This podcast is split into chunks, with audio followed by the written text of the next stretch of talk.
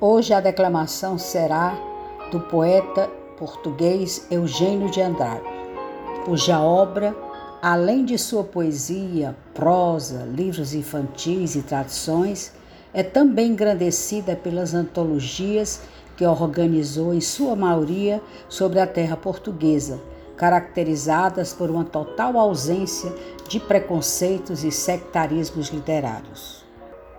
Vou declamar o poema Até Amanhã, do autor referido. Até amanhã. Sei agora como nasceu a alegria, como nasce o vento entre barcos de papel, como nasce a água ou amor, quando a juventude não é uma lágrima é primeiro só um rumor de espuma, a roda do corpo que desperta, sílaba espessa, beijo acumulado, amanhecer de pássaros no sangue.